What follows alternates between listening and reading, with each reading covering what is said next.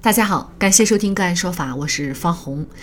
个案说法让法律有态度、有深度、更有温度。今天我们跟大家来关注法官要求郑爽做精神鉴定，精神病专家解读致病原因。北京时间三月二十三号，郑爽和张恒抚养权案在美国开庭，当事人郑爽也现身庭审现场，透露出不少信息。首轮庭审结束以后，法官要求对郑爽进行精神鉴定。接下来呢，我们精简概述郑爽庭审的内容。郑爽前后改口三次，一开始说不知道孩子出生时间，接着说自己签文字让张恒一个人去拿，在孩子出生后又改口称联系了代理机构。在法官追问为什么不去找孩子以后，郑爽表示，六月份第一次看张恒发孩子照片，七月份就联系律师，八月份就起诉。并且信不过张恒，不指望从他那获取信息。关于孩子的未来，郑爽表示希望第三方照顾孩子，因为和张恒无法达成调解。他认为张恒泄露了孩子的信息，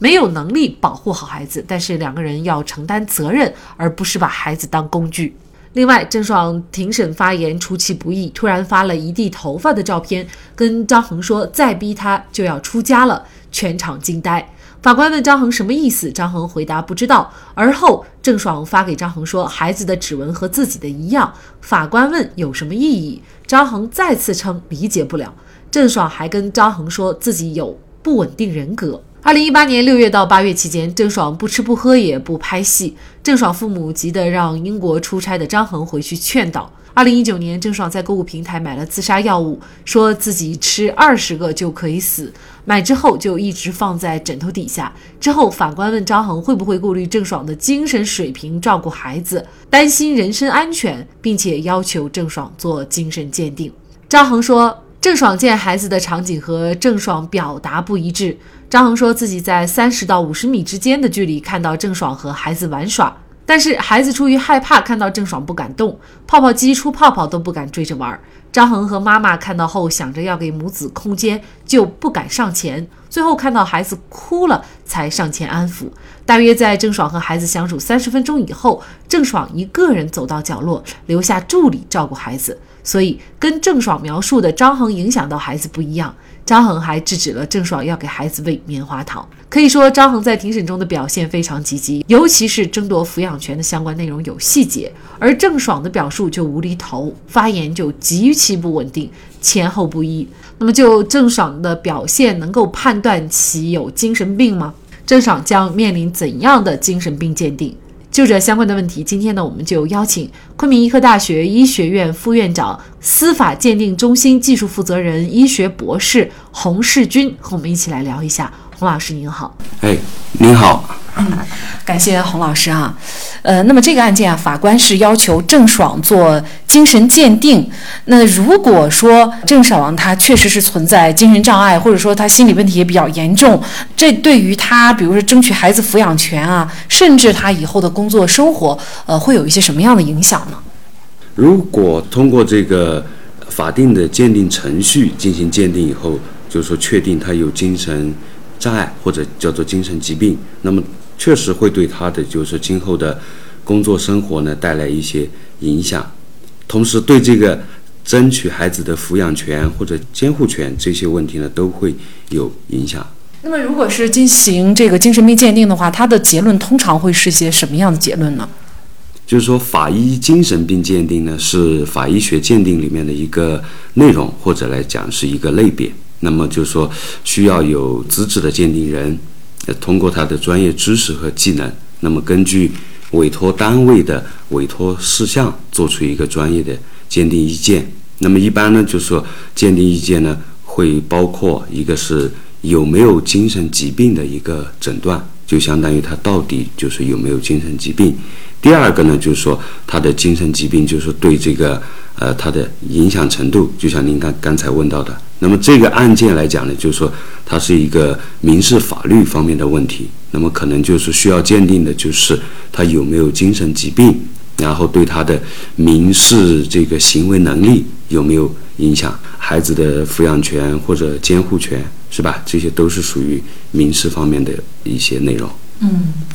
嗯，那么就目前咱们所看到的这个媒体报道的一些细节，我们确实会觉得好像他的一些行为和语言跟咱们常人不一样啊。但是他能不能够得出就是他确实是存在精神疾病的呃这样的一个情况呢？根据目前媒体报道的这些内容来讲呢，因为它信息有限，我们只能说根据这些已有的报道呢，看起来就是他是有一些言语或者行为。异常就是和常人有不一样的地方，对吧？那么很多就是精神疾病，它的临床表现里面呢，就是说言语行为异常的表现也是比较多见。但是只根据现有的这些信息来讲呢，就是说也不能确定他到底有没有精神病，更不能确定他是哪一种类型的这个精神病。因为确定这个精神疾病。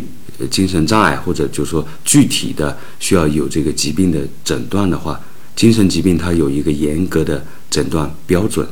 同时呢，精神疾病的这个病因呢也是比较复杂，就是呃心理的因素、生理的因素，还有一些社会的因素，可能都会对精神疾病的这个发病呢产生一定的影响。所以，以目前来讲呢，远远远就是说，根据这些有限的信息，不能够确认他呃是否有精神病这个问题。嗯，所以呢，这个法官是让他去做精神鉴定啊。那么他这个精神鉴定的话，具体他可能会面临一些哪样的步骤或者是程序呢？那么就是按照我们国家的司法鉴定程序来讲呢，就是说，比如说法院审理的案件，那么需要做鉴定的呢，就需要有一个委托的手续。那么就是由这个司司法机关委托这个相应的鉴定机构，就是做什么鉴定，是吧？像这个还有相应的要有一些鉴定材料，比如这个被鉴定人他。既往的一些病史，原来有没有这方面的疾病？然后呢，呃，有没有生病以后就诊啊？相应的这些一些病历资料，还有案件相关的一些材料呢，就是作为送检的材料呢，连这个委托手续一并呢，就是说交到这个鉴定中心。那么鉴定中心它的鉴定人呢，在呃受理之前呢，会审查这些材料。然后受理了案件以后呢，会需要对这个呃被鉴定人进行一个全面的法医精神病的一个呃检查，同时呢，必要的一些辅助检查，可能有一些人呢，他有这个一些自身的神经系统啊这些方面的疾病，那么比如说需不需要做一个头部的 CT，需不需要做一个脑电图这样一些必要的客观检查，那在有一些案例里面是需要的。然后呢？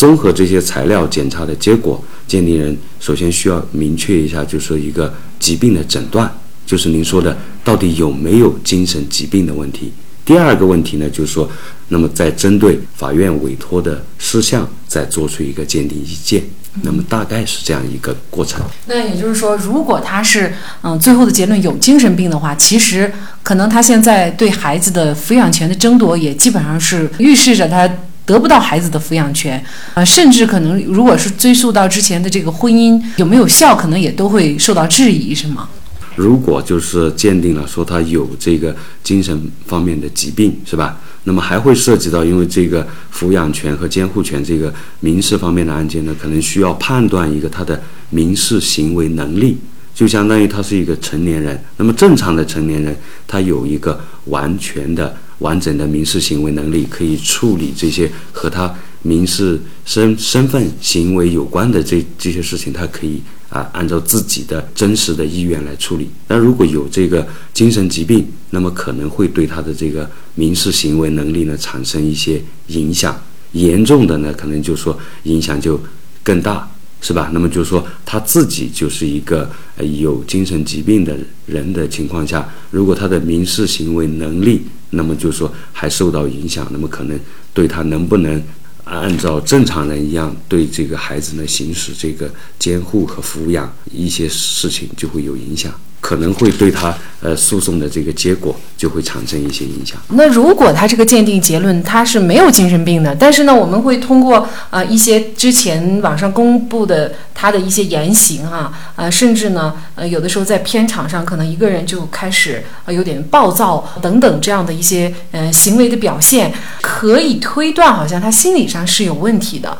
但是呢，他又没有达到就是精神病的这个程度，那么这个对他争取孩子的。抚养权又会不会有一些影响呢？如果来说，他只是就是说心理上的一些问题，专业来讲呢，就是每个人可能都会有一些心理方面、情绪方方方面的一些或多或少的问题，是吧？通过自我调节的这个机制，可以适时的调整。再一个呢，就是可以通过寻求专业人士，比如这个心理咨询师的呃专业的帮助，那么进行一些调整，那么就也能够就是适应或或者呢有所改变。所以，如果他只是有一些心理方面的问题，而没有精神方面的疾病来讲呢，他是一个正常的，就是有完全的这个民事行为能力的这个成年人。那么，对这个案件的诉讼啊，对这个孩子的监护权、抚养权的这些争取，这些来讲，不会有这个实质性的影响。嗯，那如果是确定为精神病的话，可能会被治愈吗？这个要看，因为刚才我也讲那个精神疾病的，它的病因是比较复杂的。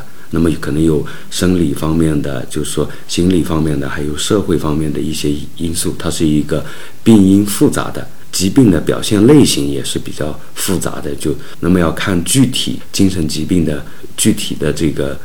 类型。还有呢，就是说一般来讲呢，就是说疾呃疾病呢发现的比较早，及时的正规的这个规范的治疗。那么很多病人的这个症状呢，能够得到控制或者缓解；一部分的病人呢，就是说甚至能够长期病情保持稳定，没有这些呃疾病的表现出现，甚至呢就达到临床治愈的这样一个效果。那么很多人就是经过规范的这个治疗以后呢，他也能够就是正常的工作、学习、生活。在现代这种社会啊，大家心理的压力确实很大。那么出现了一些，比如说异于常人的苗头，或者你自己心里有呃各种长期抑郁的倾向等等，其实还是尽量的去倾诉，或者是找相关的专业人员去做一些这样的检查也好，对症治疗哈，这样就嗯能够做到像您刚才说的，就是早发现、早治疗，然后早治愈。对，现在呃，我们就是说，在工作、学习、生活中有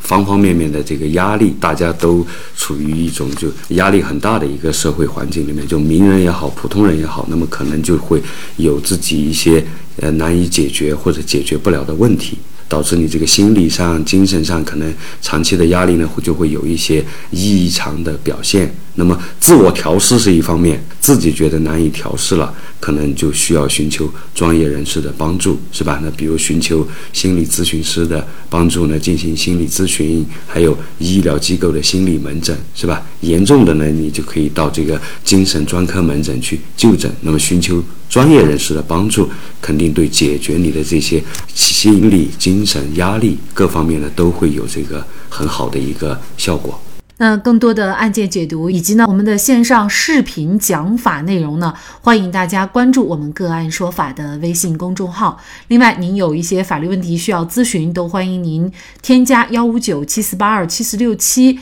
这部手机号的微信号向我们进行咨询，我们会将您的问题转给我们专业资深的律师进行解答。好，感谢您的收听，我们下期节目再见。